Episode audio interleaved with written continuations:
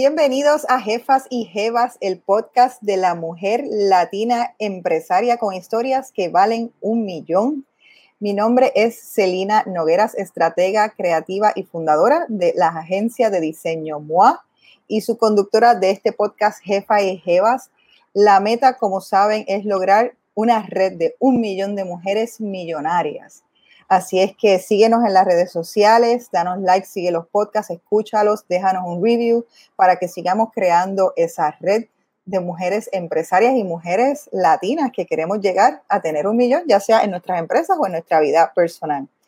Hoy estoy súper contenta, una persona que hace tiempo estaba eh, insistiendo en poder entrevistar, lamentablemente por el COVID no pude visitar uno de esos eventos, pero estaba en mi pipeline del 2020 eh, ya vamos a entrar en eso, pero estaba en mis metas del 2020, estaba a participar del evento de We All Grow Latina, así que con mucho gusto les presento a Ana Flores, propietaria de We All Grow Latina.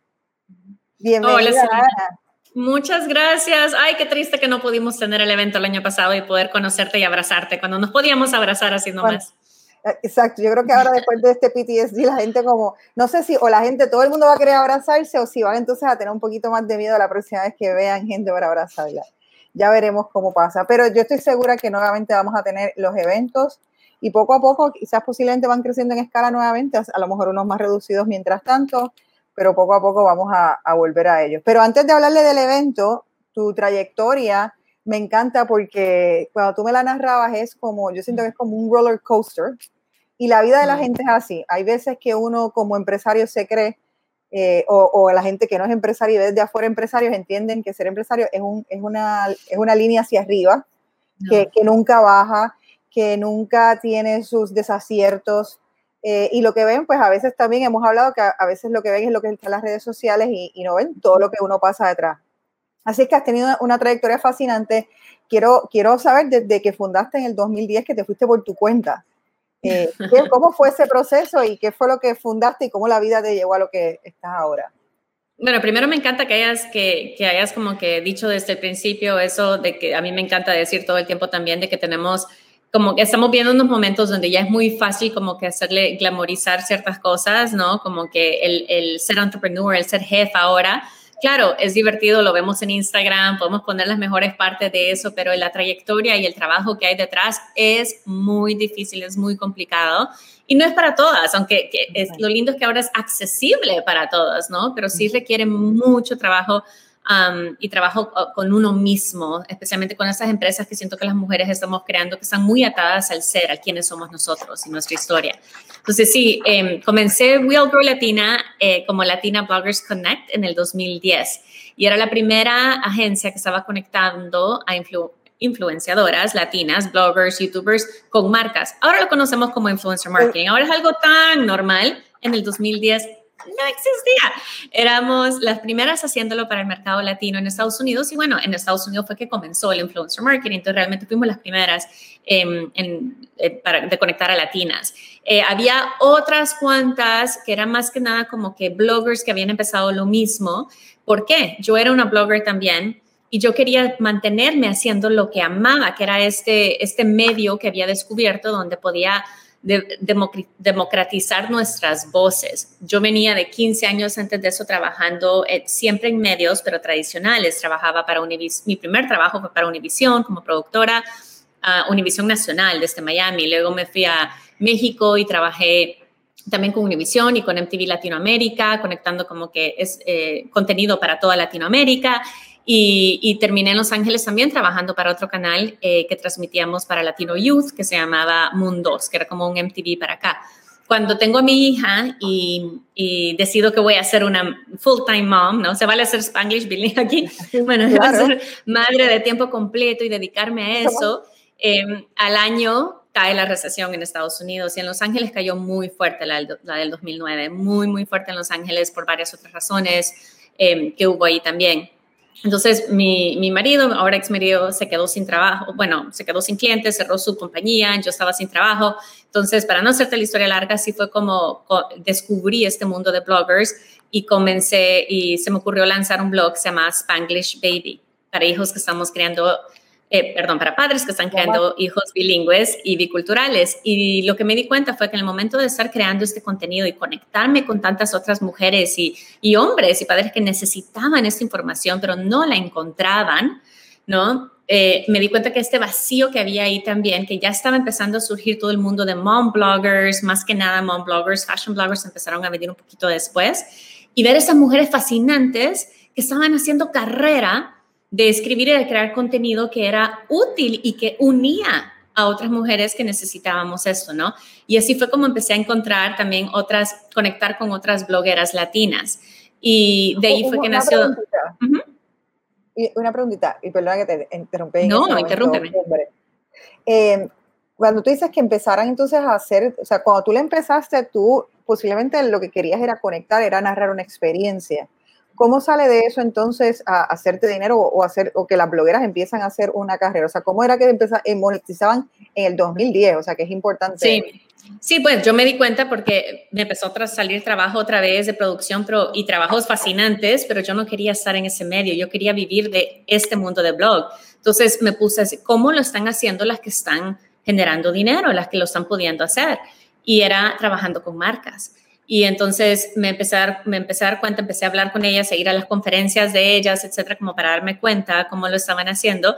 Y fueron las mismas como blogueras americanas, no, no latinas, ¿no? Que estaban haciendo, creando estas redes, que fueron las que me motivaron, empujaron a mí, que me dijeron, puedes hacer lo mismo que estamos haciendo nosotras para las mujeres latinas, porque en la manera de hacer marketing hacia el mercado eh, hispano en Estados Unidos es otro presupuesto el que se maneja y es con otras agencias y con los departamentos multiculturales. Entonces, ¿cómo, cómo, cómo ayudarles a ellos a llegar a este nuevo medio que también las marcas en ese entonces estaban descubriendo? Porque las agencias tradicionales de publicidad y de, y de relaciones públicas y de mercadeo estaban también, les estaba llegando el memo de hay otro medio nuevo donde podemos hacer, ah, donde podemos crear estrategias, estrategias, ay, no puedo hablar, estrategias de mercadotecnia ¿no? Y, cómo le hacemos y cómo llegamos a ese mundo y cómo conocemos ese mundo. Entonces me planté en medio. Yo tenía ya la red de, amigas en ese momento, ¿no? Influenciadoras, eh, las que estábamos creando blogs latinas, y empecé a trabajar con las marcas, a decirles, bueno, aquí tengo una red. ¿Y qué era la red? Era un blog que yo lancé sin un peso, con un logo que hizo una amiga, trabajando desde la casa mientras dormía mi hija en su siesta, si lo lograba. Y Mientras mantenía Spanglish Baby, porque le estaba empezando a ir bien en el trabajo con las marcas, eh, lancé Latina Bloggers Connect con un blog que tengo que escribir yo y que puse un form de Google que decía, si tú eres bloguera latina y quieres trabajar con marcas, apúntate. Y a, los, a la semana, a los días, más bien a las horas, creo ya teníamos más de 100. Bueno, teníamos, era yo sola. Em, tenía como 100 y ahí empezó a crecer y al mes tuve mi primer cliente que fue Sprint y después de Sprint siguió Clorox, McDonald's, Neutrogena, etcétera y empezó nada más a escalar porque pues ellos habían encontrado también cómo poder empezar a accesar a ese mundo a través de nosotras. Wow, y eso es fascinante. Entonces empezaste a, tenías esas 100 personas y cómo con tu experiencia tú empezaste entonces a rentabilizar, o sea, tú fungías como el intermediario entre las marcas y estas blogueras. ¿Y cómo fue creciendo entonces la empresa?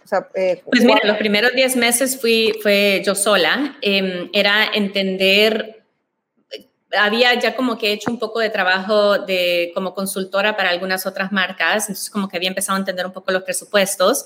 Me, me medio ayudaban estas, em, estas otras em, eh, bloggers que tengo que no eran latinas que habían lanzado también sus redes y un poco nos apoyábamos entre todas. Eh, pero realmente era invéntatelo, porque los, el, el, los presupuestos también todavía no estaban definidos para este mercado, ¿no? Entonces era mucho al principio, yo estaba cobrando muy poco, después me di cuenta, ¿no? Hasta que poco a poco vas hablando con más gente y te das cuenta, así, uy, estoy cobrando nada más eso, no, tengo que subirle porque teníamos que mantenernos al par, ¿no? Y no bajar la industria. Una industria que se estaba apenas creando. Entonces, mira, rentabilizábamos los Twitter parties, que ahora son pues mucho más conocido, pero en ese entonces habían Twitter, hacíamos como de 4 a 10 al, al, mes, eran, todos eran pagados y contratábamos a blogueras que tuvieran mucho, muchos seguidores en Twitter para ser las anfitrionas, las hosts de eso, y era una fiesta de una hora donde hablábamos sobre la marca, hacíamos preguntas, nos divertíamos, había premios, etcétera, y nosotros lo que hicimos diferente fue que nos inventamos el Twitter Party bilingüe. Era la primera vez que se hacía en Twitter Party en español y en inglés al mismo tiempo los tweets en dos idiomas. Eso, por mucho tiempo ganábamos mucho de eso. Leí em, eh, trabajando directamente con las marcas, creando presupuestos de, dependiendo de cuántas bloggers querían, con cuántas querían trabajar, de qué tipo de, de seguidores tenían cada una, la cantidad de seguidores, el número de impresiones, que al final de cuentas lo que ellos quieren son, es la data, cuántas impresiones, cuántos seguidores, eso es lo que ellos están buscando. Entonces, em, empezamos a ingeniarnos la manera de crear ese tipo de presupuestos y mm, en lo que poco a poco se fue creando una industria. O sea, a los 10 meses yo ya tenía mi primer, la primera persona que contraté y al año ya teníamos competencia y, y empezó y arrancó eso muy, muy, muy fuerte. Eh, en ese momento, precisamente, estás diciendo, estaba siendo pionera en dos campos. Eh, en la transición, eh, hemos dicho que no se existía lo que era el influencer como se conoce hoy en día, eran blogueras, era generación de, de contenido, de escritos, pero también entonces eras pionera para el mercado latino. O sea, que, que, era algo que existía. ¿Qué hacías en ese momento? ¿En dónde buscabas referencias? Porque hay veces que, que cuando uno está empezando cuando uno es pionero en un campo, uno sufre ese learning curve, tú no tienes para dónde mirar para el lado para saber cuál es tu referente. no, no tenía quien preguntarle. Mira, no teníamos inversionistas porque también la gente todavía no creía mucho en eso. Em, no teníamos, no, no, tenía quien preguntarle que ya haya creado eso, ¿no? Éramos muy pocas. La, la, que salió luego, luego después, que ahora una, es una de mis mejores amigas, fue Beatriz Acevedo con MeToo, que MeToo, que ya, ella ya no es parte de MeToo, pero MeToo al principio Em, también trabajaba con influenciadores, pero creando una red de, YouTube, ¿no? Entonces, ella en cuanto salió, cuando tuvo la idea de arrancar MeToo, ella se lo hizo con inversionistas y qué tal, andaba, anduvo buscando como que con quién puedo hablar sobre el tema, porque quién más está haciendo este tipo de trabajo en el campo digital. Y fue que me encontró a mí, nos juntamos y bueno, nos hemos hecho amigas y, siempre todavía nos seguimos apoyando. Pero éramos muy pocas y eso es algo bien difícil que, que explico, especialmente en la comunidad latina que en Estados Unidos que tendemos a ser las primeras en muchas cosas, las primeras en nuestra familia a graduarnos de la universidad, la primera en tener un trabajo fijo, la primera en ser la loca en ir a crear su propio negocio, etcétera. Es difícil encontrar ese soporte alrededor tuyo de que te crean. O sea, para mi mamá era muy difícil entender, te veo enfrente de la computadora todo el día. Cuando me visitaba, yo la visitaba, o sea, ¿qué haces? estás enfrente de la computadora todo el día. yo, sí, pero está sucediendo mucho allá adentro de lo que estamos haciendo y generando y creando. Pero también al mismo tiempo que estaba con la Latina Bloggers Connect, estaba que ahora es We All Grow, estaba con Spanglish Baby. Spanglish Baby tuvo su mejor año, creo que en el 2011, 2012, que fue también uno de los mejores años, fue cuando Latina Bloggers Connect y, el influencer marketing empezó a, a, ir muy fuerte. Y sí tenía una, sí tenía una socia con Spanglish Baby, pero ella también tenía un trabajo a tiempo completo. Entonces, manejar las dos cosas, ya cuando te empiezan a arrancar las dos, y ahí fue donde tuve que como tomar la decisión, pero con Spanglish Baby escribimos un libro. Eh, eh, yo, o sea, salí, trabajé con toda marca que quieras, desde Netflix a Kellogg's, o sea, salí en revistas, o sea, era, muchísimo trabajo en mantenerlo todo. Ahora que dices eso, te quiero decir dos cosas interesantes. Una, que en, esta, en este season de Jefa y Jevas para el que tú vas a salir, estamos también entrevistando a Susi Jaramillo, que imagino que la conocen. sí, es amiga también. Correcto, que es precisamente lo mismo. Estaba hablando de libros para niños, eh, para el mercado latino y aprovechando precisamente bilingüe, que me parece en, esa línea. Sí, siempre leo, Susi, sí. Tú eres el tipo de compañito que nosotros estábamos hablando con Spanglish Baby, que eso es lo que promovíamos, ¿no? Y que pedía, trabajábamos con las marcas de televisión, como Disney, y, lo, y las editoriales y todo, haciéndoles entender la importancia del mercado latino. O sea, fuimos de las primeras en empezar a hablar sobre el tema y decir, de, miren, uno de cada cuatro niños que están naciendo es latino porque no hay productos para nosotros. ¿Por qué no hay libros para nosotros? Los libros de ellas son hermosos, así que, me encanta que, mujeres así poderosas se unan. Eh, te quería preguntar, para muchas personas posiblemente que nos escuchan, cuando te oyen decir, hablar de esas alianzas con las marcas, a ellos les encantaría poder hacer esas alianzas, pero ¿cómo es que se, cómo, qué recomendación le das y qué consejo le das para, para que logren estar presentes? ¿Tú crees que te ayudó estar en Los Ángeles para eso o tú, no, tú crees que no tiene que ver el, el location? Sí y no. Eh, sí me, no, no, nunca no me ayudó a estar en Los Ángeles. El no es que no tienes que estar en Los Ángeles, en Nueva York, en Miami para que te vaya bien, porque conocemos muchas, o sea, trabajamos todavía con muchas influenciadoras y todo que, que, al revés, que al vivir en un lugar como, por decir, Dallas o em, Houston, San Antonio, bueno, mucho Texas o Colorado, Denver, qué sé yo, pueden ser la diferencia de, pueden cobrar porque están en un lugar donde quizás tengan menos competencia, ¿no? Estando en Los Ángeles, en las ciudades grandes, te ayuda a hacer mucho más el networking, a conocer porque te invitan a más eventos y sí hacen mucho en los eventos donde conoces. Entonces, uno de los lugares donde yo hacía, conocía más gente y conectaba con clientes eran conferencias. Para las conferencias tienes que invertir. Y yo invertía ya sea o aplicaba para ser, para ser ponente, para hablar, para panel, entonces no te vuelan, en ninguna de estas conferencias no te pagan nada, no te pagan por ir ni nada, tú ya tienes que invertir el gasto, pero por lo menos al ser speaker ya apareces en un lugar donde ya las marcas te ven. ¿no? y, y, tú estando ahí, entonces también tienes acceso a más cosas, pero nada más siendo, si tú nada más inviertes y, y, haces como tú hiciste, que dijiste, bueno, voy a ir al summit, lo tengo en mi pipeline, esa es una decisión de negocio que no dice para el próximo año, quiero ir, me va, me va a convenir ir a esta y esta y esta conferencia. Ahorita estamos en otro momento, ¿no? Pero en un momento normal, eh, así fue como yo le hice, fue yendo a distintas conferencias y ahí es donde conectaba con la mayoría de todavía los clientes que tengo hasta este momento. Han sido relaciones que comenzaron en conferencias a las cuales yo invertí. Y la inversión es grande, más como mamá, ¿no? O sea, estás ah. tienes que dejar tu casa, volar a quién sabe dónde, o sea, me tocó desde Tennessee, Florida, Nueva York, Chicago, donde fuera, a ir a estas conferencias a, hacer ese networking. Entonces, sí sirve estar en una ciudad grande, pero no es la única manera de hacerlo. ¿Y cómo conectas? Bueno, es eso, uno que te conozcan en persona, no hay nada, siempre hay que acordarse que la marca son personas.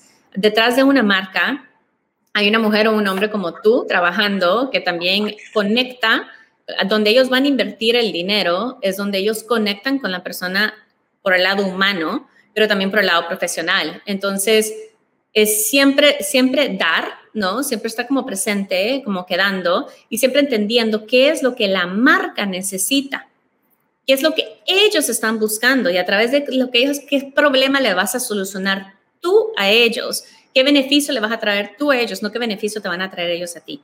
Y ese es un error que vemos muchísimo que sucede entre la comunidad de influencers, que es como que, bueno, es un, casi que un honor para ti trabajar conmigo, ¿no? Y es, no, es al revés, es, es crear relación.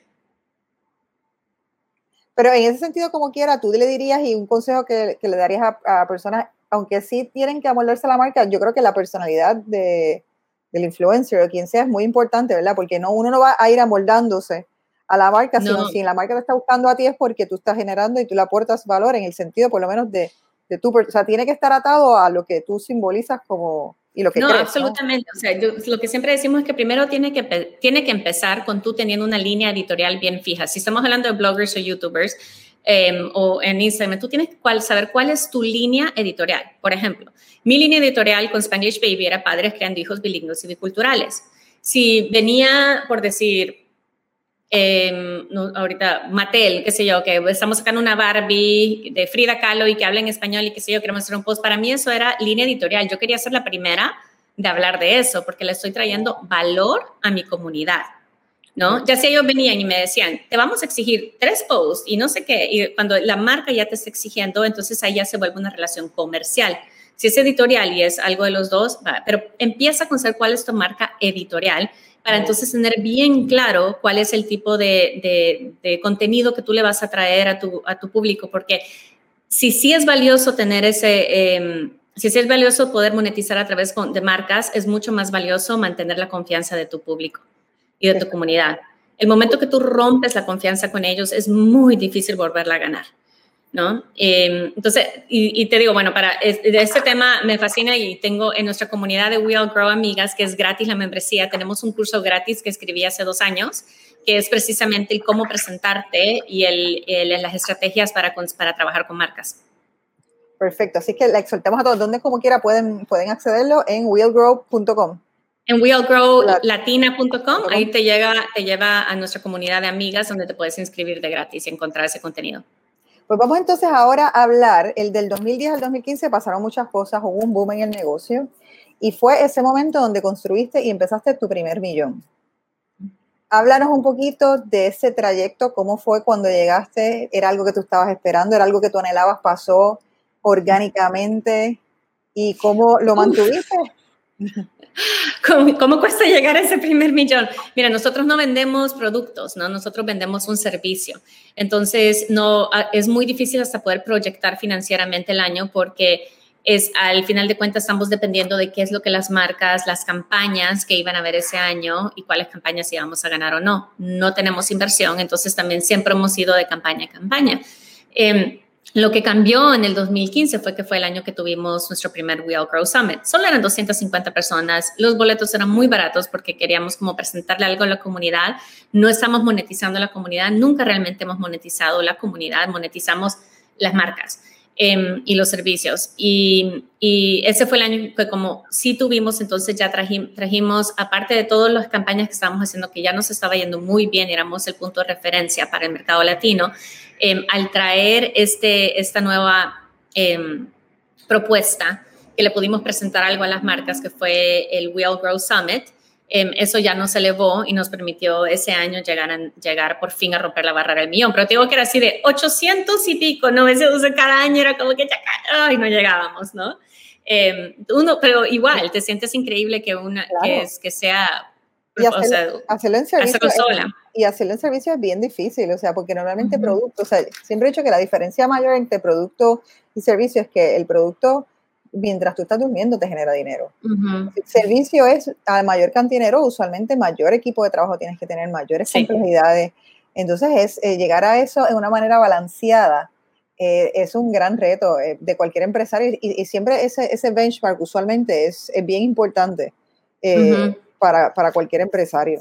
Sí, y es complicado lo que decías también del equipo, porque, porque de repente sí puede ser que tengas muchas campañas, pues que, que, tengas mucho, donde tengas, necesites un equipo que ya venga con experiencia y todo, pero todavía no tienes la seguridad para ofrecer un tiempo completo o para, ofrecer, o para poder contratar a la persona al nivel que quisieras, etcétera. Entonces, es, siempre es un juego entre cómo manejas a tu equipo, a quién puedes traer. Mi truco fue, eh, siempre he trabajado con mujeres que han sido parte de la comunidad que aman lo que We All Grow representa y lo que les ha dado a ellas, ya sea la mayoría, la mayoría de mi equipo eran blogueras desde el principio, eran mujeres de que ya tenían su blog y todo y que les encantaba este mundo y lo entendían y querían ser parte de eso la mayoría en ese momento también eran mamás. Entonces necesitaban la flexibilidad y hasta la fecha, o sea, mi equipo está hecho mamás, niñas jóvenes, o sea, tenemos de todo, pero lo que nosotros ofrecemos es muchísima flexibilidad y una cultura de amigas, ¿no? Una cultura de, de, que, de, que, de verdad el, el, la persona y tu, y tu bienestar siempre viene primero. Y en ese sentido, entonces, ahora cuéntame un poquito de ese primer año de lo que fue el evento y cómo entonces eso fue de momento, tuviste un boom y fue creciendo. Sí, bueno, mira, las que estén escuchando que han hecho eventos entenderán de que no es la manera más fácil de monetizar tampoco. Es más, tenía muchos que me decían, ¿estás segura que quieres hacer esto? Y un evento normalmente es...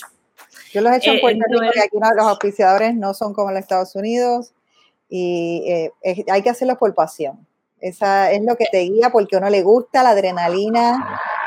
No es, no es por dinero y realmente porque, porque sí, uno queda al final, todo lo pone de regreso al evento, ¿no? Entonces, y cada año, como yo le explicaba a la gente, era como que cada año era tener un startup todos los años terminaba el evento y nos quedábamos así de, ¡Ah! ok, ok, ok, ok, empezar de nuevo, empezar de nuevo, empezar de nuevo. Y aunque sean patrocinadores que teníamos por tres, cuatro años, cada año era la negociación de cero.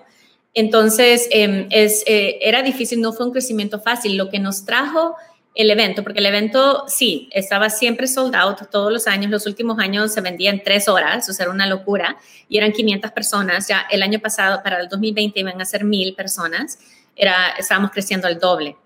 Em, pero cada vez es un riesgo porque cuando, cuando nosotros anunciamos eh, cada año la conferencia, ya hemos invertido en el hotel, ya hemos invertido en diseño, en etcétera, pero todavía no tenemos nada de fondos para, para, para el evento, porque eso viene con los auspiciadores que van entrando poco a poco y algunos no te firman hasta un mes antes.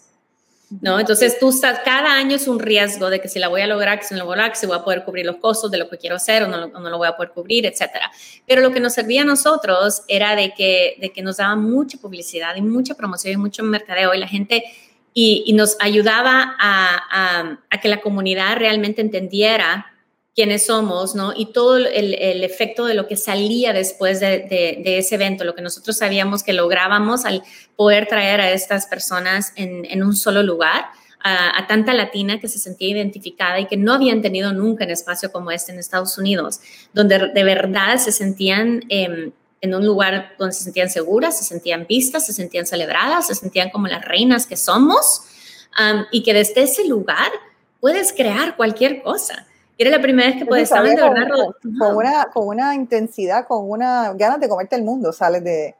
Absolutamente. Así, bueno, ya tengo amigas que entienden mi proceso, que entienden que soy, que entienden mi locura, porque normalmente, especialmente en este mundo digital, nuestra familia es muy difícil que lo entiendan. Y de nuevo, las familias de, de inmigrantes o de latinos acá que, que han luchado tanto por estar acá y que quieren como que la seguridad y lo, para, para sus hijos y de repente es yo voy a lanzar una marca para, de pelo para mujeres con el pelo rizo. Así, ¿de ¿cómo? ¿Y cómo lo vas a hacer? Y, ¿no? Es, es, no tienes el apoyo a veces de tu familia, no pueden ver tu visión de la manera en que tú la ves. Necesitas otras mujeres que te puedan apoyar a través de ese proceso. Y entonces, en, pero en este proceso no ha sido, eh, hablamos desde el principio que no ha sido una curva hacia arriba todo el tiempo. Y después de todo ese éxito, eh, estuviste unos años steady. ¿Y qué pasó entonces después de eso? Bueno, después, em, en el 2016 fue el año que sobrepasamos los 2 millones. Estábamos, nos estaba yendo súper bien, el equipo estaba creciendo, éramos más de 12, éramos 12 personas, 12 mujeres trabajando em, con oficina en Los Ángeles, etcétera, pero siempre hemos tenido equipo remoto. Y, el, y estábamos hablando con inversionistas, pero yo no me convencía. Y lo que pasó era que influencer marketing estaba en su boom. Y el boom en ese momento lo que significó fue que Silicon Valley, los venture capitalists, etcétera, se empezaron a dar cuenta que aquí era una industria billonaria y pues ya, ya, ya, teníamos a Instagram, estaba Vine en ese momento, o sea, había mucho que el influencer ya estaba ganando mucha plata, ya se habían vuelto celebridades, YouTube, etcétera. Entonces, las agencias, nosotros trabajamos con marcas muy grandes y esas mismas agencias empezaron a, a traerse el influencer marketing como dicen, in-house, ¿no? Ya tenían sus propios equipos y departamentos de influencer marketing y estaban, estaban contratando estos mercados que todavía existen, que ahora pues nosotros usamos, plataformas em, que te conectaban a través de algoritmos con las influencers, ¿no? Y te permitían manejar todo a través de, de este software. Entonces, nosotros teníamos que tomar la decisión de poder, podemos con nuestra experiencia y nombre y todo invertir en eso, ya sería, que, ya sería convertirnos en una compañía de tecnología, o encontrar nuestro camino. Ahí fue cuando yo tuve que regresar a mi why, a mi por qué, a mi misión, al por qué existimos. Y nosotros existíamos para crear comunidad, para democratizar nuestras voces, para poder de verdad traer y, enseñarle a, a esa comunidad en Estados Unidos lo que representamos y somos las latinas.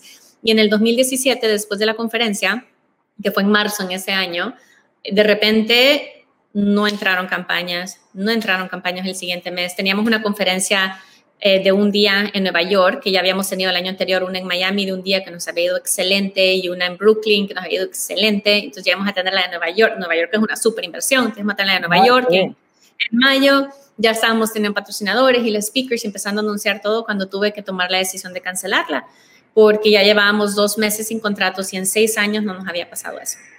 Entonces, primero fue la decisión de cancelar, cancelar eso y luego decir, bueno, eh, poco a poco ir cortando, cortando, como corto, como corto, hasta que de repente ya chocamos contra pared y tuve que tomar la decisión de, que, de correr a todo el equipo y cerrar la compañía. Y esa era la decisión. Y, ¿Y, tuve que correr a todo el equipo.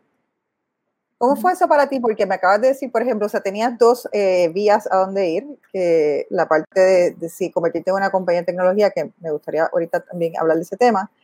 ¿No tomaste esa decisión? ¿Cómo, fuiste contigo misma? O sea, ¿y cómo, how did that get on you? Bueno, o sea, aparte de eso, 10 meses antes de, de, de, ya topar con pared, me había separado. Entonces ya era madre soltera. Ya sabes cuando la vida te trae así todo. Pero mira, algo muy importante que te voy a decir, que, que siento que más y más tenemos que hablar desde ese lugar como emprendedoras, mujeres, eh, de, la, nuestra, de, de confiar en nuestra intuición. Muchas de nuestras compañías lanzan desde ese lugar de necesidad y de nuestra intuición. Y yo encontré en esos días, justo encontré un email que le había escrito a a Roxana, que para ese entonces ya era socia, en el 2015 yo le escribí un email que decía, en el subject line decía gut check, como checando mi intuición, ¿no? Y le digo, nosotros ya nos tenemos que mover. En ese email, así le digo, nosotros ya tendríamos que irnos saliendo de influencer marketing. Esto, esto va a morir para nosotros, o sea, va a cambiar, está cambiando, ya no va a ser lo que tenemos que hacer, tenemos que salirnos de acá. Pero ¿cómo tomas tú una decisión de dejar ir lo que en ese momento era como el 70-80% de nuestro ingreso, cuando tenías un equipo de madres, de amigas, de todo que dependían de ti?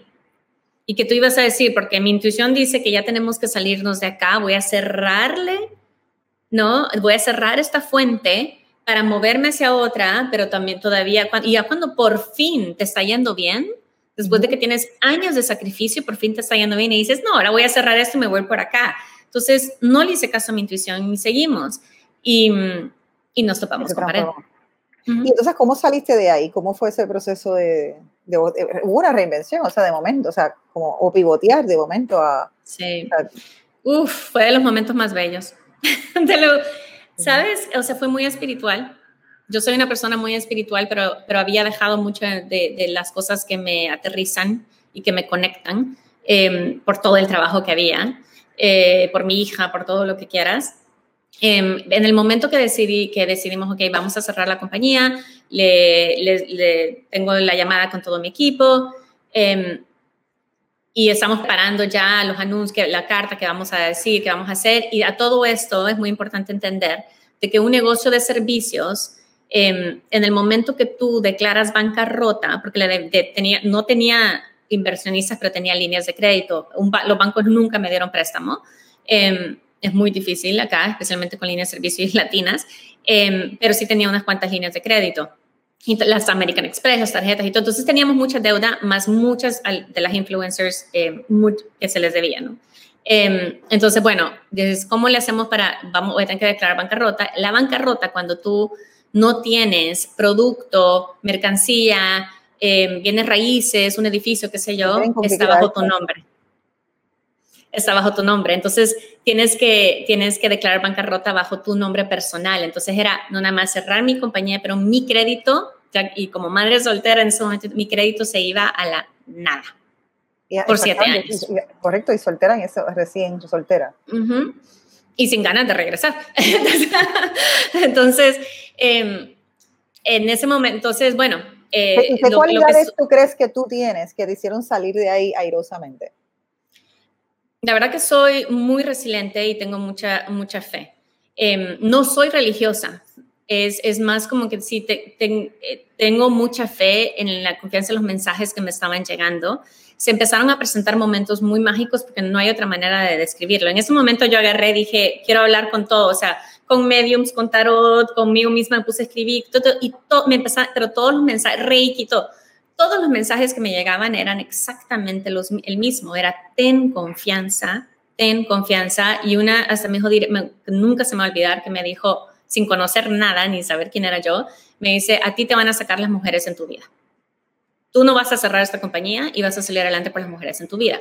Entonces, Roxana y Melissa, que Melissa que era la directora de eventos y sigue conmigo en la compañía, las dos me dijeron en el momento, nosotras ahorita no tenemos que trabajar, es verano, queremos pasar con nuestros hijos, estaban bien con sus, financieramente y nosotros sabemos que tú vas a salir adelante, entonces nos queremos quedar contigo y vamos a sacar esta compañía adelante sea como sea, no nos tienes que pagar, vamos a salir adelante.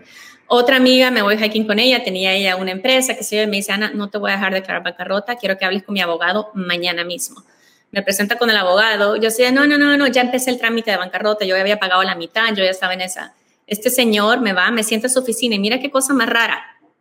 Me, me, llama a su oficina, voy a su oficina. Su oficina era, él estaba sentado en la misma oficina en la cual yo había tenido mi escritorio mi oficina un año antes.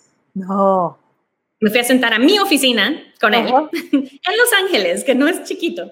Y yo sé que, y me dijo, bueno, tú vas a salir adelante, tú eres una guerrera y yo te voy a ayudar, pero bueno, no te voy a cobrar nada y yo no te voy a dejar declarar bancarrota. Y que este hombre una, reorganización, entonces hiciste. me dijo, me dijo tienes que aprender, tienes que aprender. Me dice todas las compañías cargan deuda. Nada más te voy a ayudar a cómo hablar con todas estas, con todos tus, con todas las líneas de crédito y qué sé yo, y les vas a hablar y les vas a decir esto, esto y esto y esto, y vas a hacer un plan de crédito con ellos y vas y ya me, me empezó, me, me, empezó a dar toda esa guía que yo no tenía, yo no tenía y no tengo muchos hombres alrededor mío que me puedan tampoco dar ese tipo de asesoría, ni mujeres. Y bueno, este hombre me agarró de la mano y en ese momento, pues decidimos, a la, entre también muchos mensajes que me llegaban que me decían, tú vas a hacer eso. Y uno de los mensajes grandes que me llegó era que que íbamos a hacer el Summer el siguiente año. yo, ¿cómo? Si no tengo un peso ahorita. Eh, y, lo vas, y, y, que íbamos a lanzar Wellness Day. Y Wellness Day, porque para mí todo lo que era breathwork, meditación, todo eso fue lo que yo sentí que me ayudó a seguir adelante. Yo, yo, me sentía feliz, aunque tenía todo alrededor mío que se me caía alrededor. Pero así como el Matrix, que ves que todo se va cayendo alrededor y tú estás parada ahí como, no te puedo explicar de dónde me salió esa sensación de paz en ese momento, pero sentía paz. Sentía de que si yo permitía que todo se cayera y se deshiciera, iba a encontrar la manera de reconstruirlo desde un lugar de mucha más autenticidad y desde un lugar donde ya escuchando qué es lo que realmente necesitábamos para la comunidad en ese momento. Y así fue. esto te digo que pasa cuando yo corrí el equipo fue en junio, cuando íbamos a cerrar. En septiembre nos decidimos invertir en el hotel y lanzar y, y anunciar Real Grow Summit para el siguiente año. Eh, y en septiembre lanzamos, abrimos los, los, boletos a la venta y en 24 horas se vendieron los 500 boletos. En 24 horas. 24 horas. Y fueron las mujeres en mi vida las que, me salieron, las que nos sacaron adelante. Fueron esas mujeres que compraron esos boletos en 24 horas. Y entonces, en ese momento, eh, teniendo la experiencia de lo que estaba pasando con el influencer marketing y apostando a los eventos, entonces la compañía se convirtió en hacer eventos exclusivamente. ¿O qué hiciste entonces? ¿Cómo la, la you frame it? Seguimos haciendo campañas porque ¿qué pasa? Al final de cuentas, necesito, o sea, estas agencias, por más que lo tengan in-house, no tienen la capacidad completa para manejar las campañas y no tienen las relaciones que por más que pensé que nosotros sabíamos que la tecnología iba iba a llegar hasta cierto iba a tener sus límites también, ¿no? No hay nada como tener relaciones con la gente. Y nosotros nos empezamos entonces a volver más a ser comunidad. Ya no era nada más sobre la influenciadora, no era nada más sobre eh, la creadora de contenido, sino que toda mujer latina que estaba más conectada con redes digitales, lanzando su negocio, emprendedoras, nos empezamos a, dar cuenta que estas emprendedoras venían a nuestra, a nuestra conferencia. Nos decían, yo no soy blogger, yo no soy youtuber, pero aquí es donde yo me siento que me identifico. Y, venían y activistas, artistas, poetas, etcétera, fueron las mujeres que empezaron a, ser parte de la, de la, compañía y empezamos a cambiar más de giro, eh, a crear contenido para emprendedoras, a crear contenido más como para la latina luchadora que, que somos todas y ser ese centro de motivación, de inspiración, de positivismo, más en el 2016 cuando empezó esa era de la, gracias a Dios ya estamos saliendo de, de, las elecciones y nuestra comunidad empieza a ser atacada.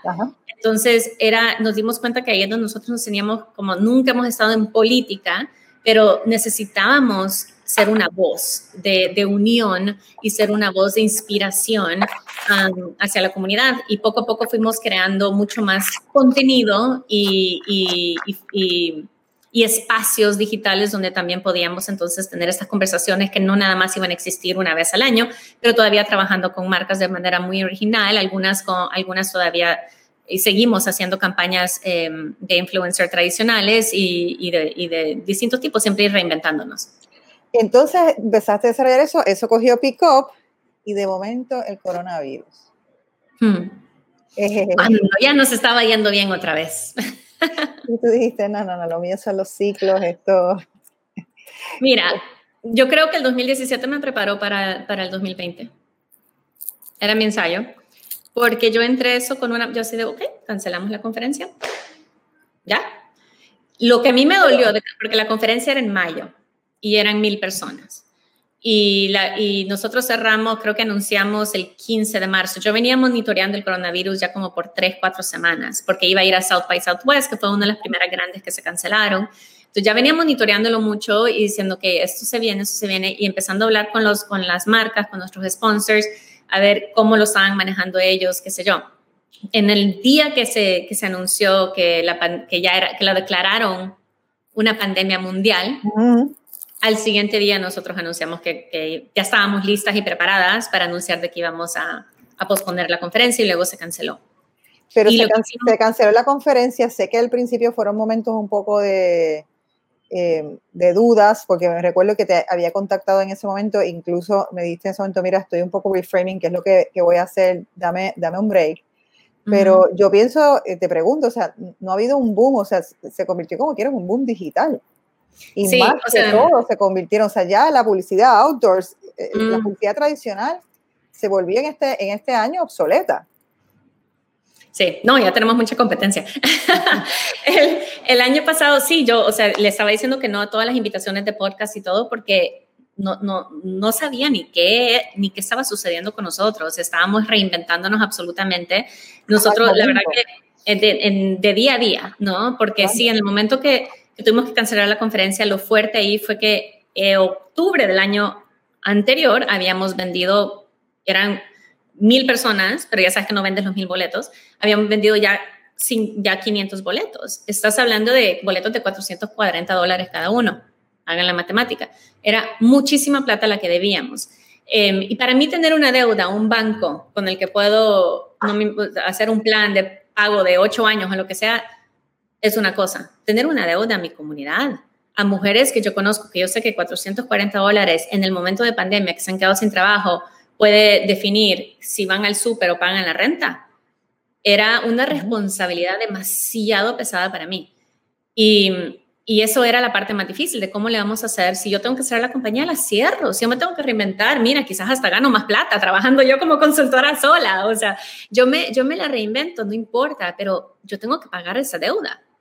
Y, y la comunidad sí se, se portó súper bien, o sea, en el entender de que íbamos a ir poco a poco y aplicamos al, al al PPP loan y al, y, al del Small Business Administration y ahí nos dieron los dos y con eso fue que pudimos, pudimos salir de esa deuda y mientras tanto reinventarnos.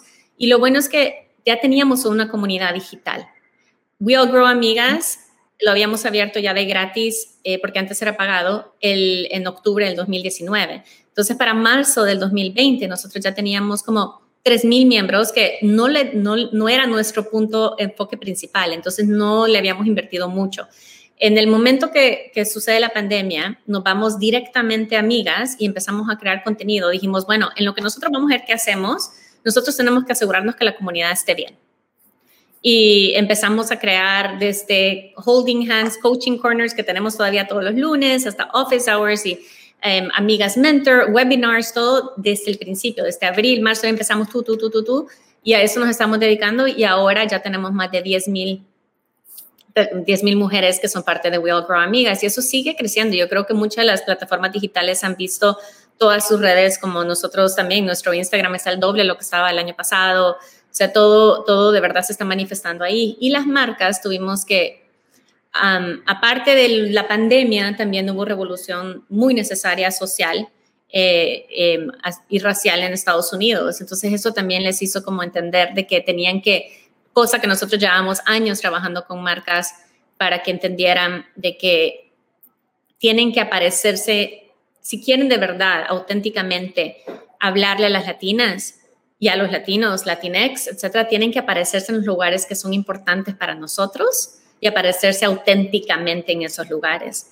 Entonces, ya hemos creado un espacio tan auténtico, tan real. A través de los 10 años nos hemos mantenido siempre muy enfocadas en nuestra misión.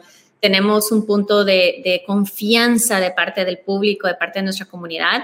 Creo que ya también las marcas han entendido eso y ya nos están apoyando más a trabajar con nosotros de manera mucho más auténtica, donde podamos traerle algo de valor, no nada más la transacción, sino que algo de valor a, nuestra comunidad a través de ellos.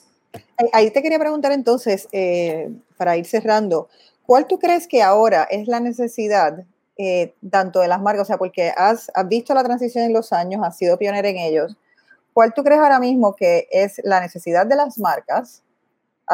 ¿Cómo se diferencia? Y también entonces, ¿qué consejo le darías a un creador de contenido también ahora? O sea, ¿cómo tú ves que está transformándose? ¿Hacia dónde tú crees que, va? O, qué es lo que tú crees que debe estar haciendo pendiente un, un creador de contenido o alguien que quiere influenciar? Mira, las marcas, eh, hablando directamente de influencer marketing, cuando antes les importaban los seguidores, ahora les importa el engagement. Les importa, o sea, es mucho más importante por decir. En Instagram es más importante el cuántas personas han compartido y han guardado tu post a que cuántas le han hecho like o, que, o cuántos seguidores tienes, ¿no? Están viendo mucho más el engagement rate eso. ¿Por qué? Porque eso dice de que, de que tu comunidad es auténtica, que la gente que te sigue realmente te sigue porque, porque valoran el contenido que les das, valoran la conversación que dan contigo, valoran tu estilo de vida, quieren ser como tú, te siguen, etcétera, etcétera.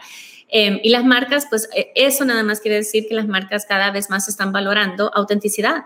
Y, es algo que a nosotros nos encanta, ¿no? Porque, porque al principio era así no, ay, no nos importa que tenga un millón de followers y que sepamos que la mayoría las han comprado, pero nos van a traer las impresiones que queremos. Ahora ya entienden que no y, el tipo de campaña que están haciendo también es mucho más en colaboración con, con, los influencers, con las agencias, con las comunidades, etcétera, porque están buscando tal cual es ser parte de una conversación, ¿no? Donde ellos puedan auténticamente integrarse y no venir a imponer, porque ya están escuchando la manera en que estamos consumiendo en este momento y más y más las generaciones más jóvenes. ¿no? Ya no es tan fácil venderles con, con, con mercadotecnia tradicional y puntos de, de, publicidad tradicional. Eh, pero tú crees que vivimos en una era, por ejemplo, que todo el mundo ahora quiere generar su contenido, todo el mundo quiere tener un podcast, todo el mundo quiere tener un Instagram que la gente lo siga. ¿Tú crees que eso se sostiene cuando, cuando se exponencia a, a la masa, a una cantidad infinita de gente?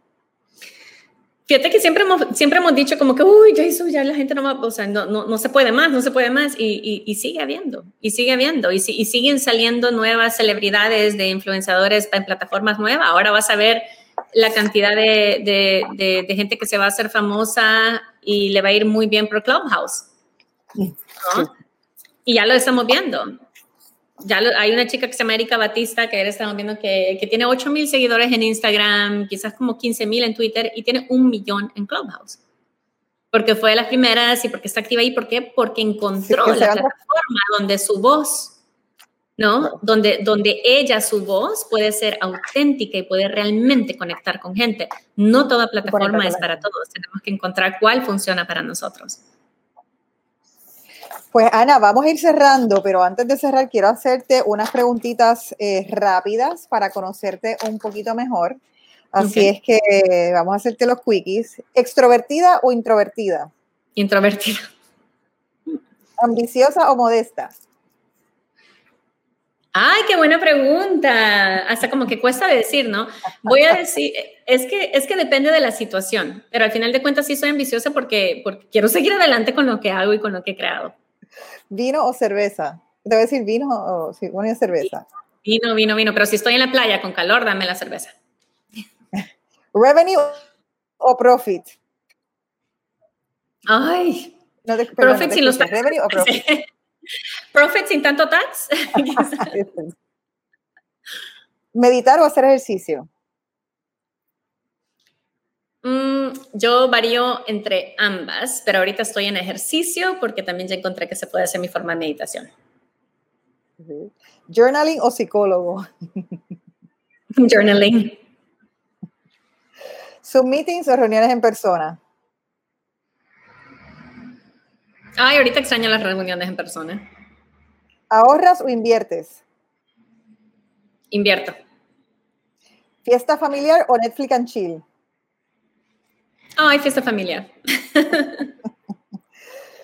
¿Qué haces cuando tienes decisiones importantes que tomar o dudas de trabajo?